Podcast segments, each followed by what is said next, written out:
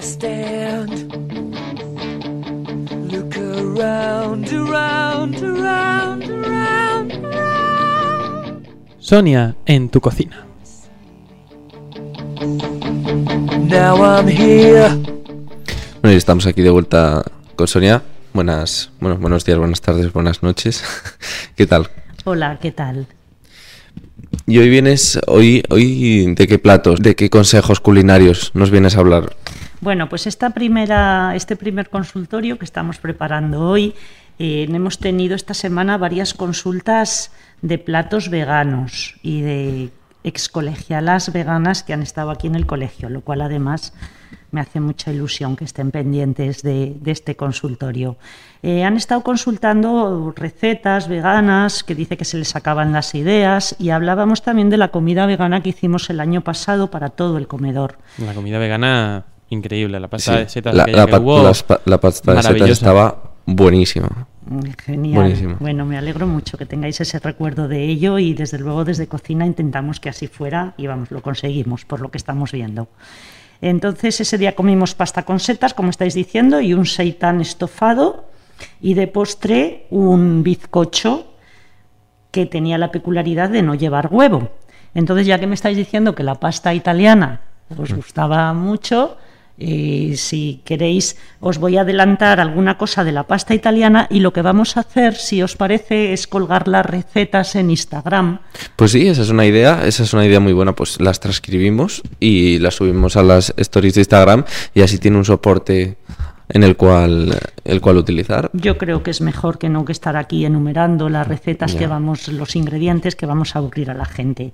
Entonces, bueno, eh, yo os cuelgo la receta allí. De la pasta hay poco que decir, únicamente que me parece importante que trabajemos con trigo duro. Nosotros compramos trigo duro italiano, eh, cualquiera de ella, o sea, pasta seca y si es italiana mejor que no pasta fresca ni pasta al huevo, porque como luego lleva una, una salsa con, con bebida de soja, si no queda demasiado blanda. Entonces, la verdad es que no tiene mucha complicación, ya os digo que os lo voy a colgar, es una carbonara que hacemos con, con setas, únicamente tener en cuenta que la seta es un ingrediente que tiene muchísima agua. En este caso además llevaba boletus edulis congelados, porque los boletus eh, frescos son difíciles de conseguir solo en ciertos momentos del año, en otoño y en primavera, entonces al ser una seta congelada tiene más agua todavía, de manera que a la hora de tratar, tenerlo en cuenta, ya, ya os explicaré bien cómo se hace, pero bueno, es prácticamente la única particularidad que tiene. Y acerca del segundo plato, acerca del, del seitán. El seitán viene en botes con, con líquido, yo lo compro siempre en botes de cristal. Si os digo la verdad, no sé si lo hay seco, entiendo que no.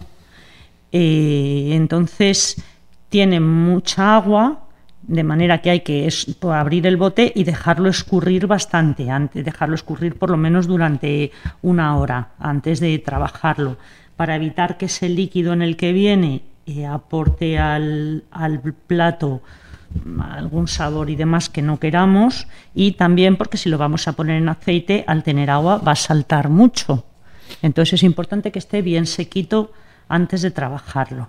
Importante igual para la gente que nos está oyendo. ¿Dónde se puede, o sea, el seitán vas al Mercadona y se puede Sí. se puede comprar, lo venden? Sí, hoy en cual. día, concretamente en Mercadona, tienen además de todo. Mercadona fue una de las primeras empresas que empezó a tener eh, alimentos sin gluten para los celíacos. Ahora tiene una gama grandísima de productos dietéticos y sí, en Mercadona hay prácticamente de todo.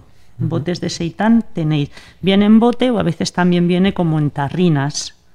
Ese, el guiso que hicimos era un guiso de seitán estofado que lo hicimos como hacemos una carne estofada, mm, exactamente igual, y el momento de añadir la carne, añadimos el seitán. Os pondré también el, la receta en Instagram para que podáis contar con ella. Os adelanto un poco, pues que cuando estéis haciendo el sofrito, cualquier sofrito que hagáis siempre, pensar que a la hora de echarle la sal, la cebolla y la zanahoria va a soltar el agua que tiene. Entonces conviene rehogar primero un poquito y no echarle la sal hasta que prácticamente el, no está tostada las hortalizas para evitar que se agüe mucho ese, ese sofrito, a no ser que es lo que queramos, y luego dejarlo un poquito más para que se chupe bien ese agua que ha soltado. Este guiso al final también lleva unas patatas naturales y esas patatas eh, las tenéis que no las cortéis con el cuchillo por completo, sino que empezáis el corte y luego tiráis del cuchillo de manera que las hacéis un poco gajo, como que roncha ahí la patata y quedan unos gajos de patata que por esa parte donde la patata es arrancada es por donde va a empapar bien el caldito que tenemos con el seitán y las hortalizas. Aparte de las recetas, te- ¿tenemos alguna consulta más para Sí. este programa? Creo que ha llegado una carta, ¿no? De un ex colegial, ¿puede ser? Sí, nos ha escrito José San Miguel. Me ha hecho una especial ilusión además saber de él porque es uno de los colegiales que hacen grande este colegio. Y bueno, y nos hace una consulta sobre cómo picábamos las hortalizas. Además, con mucho sentido porque efectivamente somos muchos en este colegio y, y la cocina que tenemos aquí es casi es todo casero, vamos, lo hacemos nosotros, como bien sabéis, se trabaja nada con comidas prefabricadas. O sea, por enmarcarlo un poco, decir que la consulta de José San Miguel era que mm, se habían juntado una serie de colegiales, creo, estaban haciendo una comida entre unos cuantos, y cuando se tuvieron que poner a cortar cebolla y a cortar todas, los, bueno, todas las hortalizas que tuviesen que cortar, dijeron, ¿cómo lo harían en el Chevy para 300 personas y nos está costando aquí para 8? Entonces, claro. Entonces, bueno, tenemos una máquina muy grande que corta hortalizas. Ah, ese era el truco, ¿no? para tantos, normalmente se- lo que sí hay que hacer es pelarte a mano. Igual eh, saco y medio de cebollas, que ya tiene lo suyo, y una vez que has pelado esas cebollas, las cortas con el cuchillo en cuatro gajos y las vamos metiendo a la máquina. Hay que tener fuerza para ello, porque la máquina tiene una pesa que tienes que ir empujando para que vaya con las cuchillas es una especie de como la- la- las eh, a ver, los aparatos estos que hay manuales que tú le das vueltas con la mano, una especie de pasapurés que en vez de pasapurés tiene una cuchilla y al girarlo con la mano va cayendo abajo la hortaliza cortada. Puede ser como las máquinas estas que hay eh, de patatas fritas artesanas que van. me su- me- por la descripción me ha sonado así, que van como girando algo y la patata se va cortando en Eso es, eso ¿no? es. Es una especie de mandolina eh, circular, por así decir.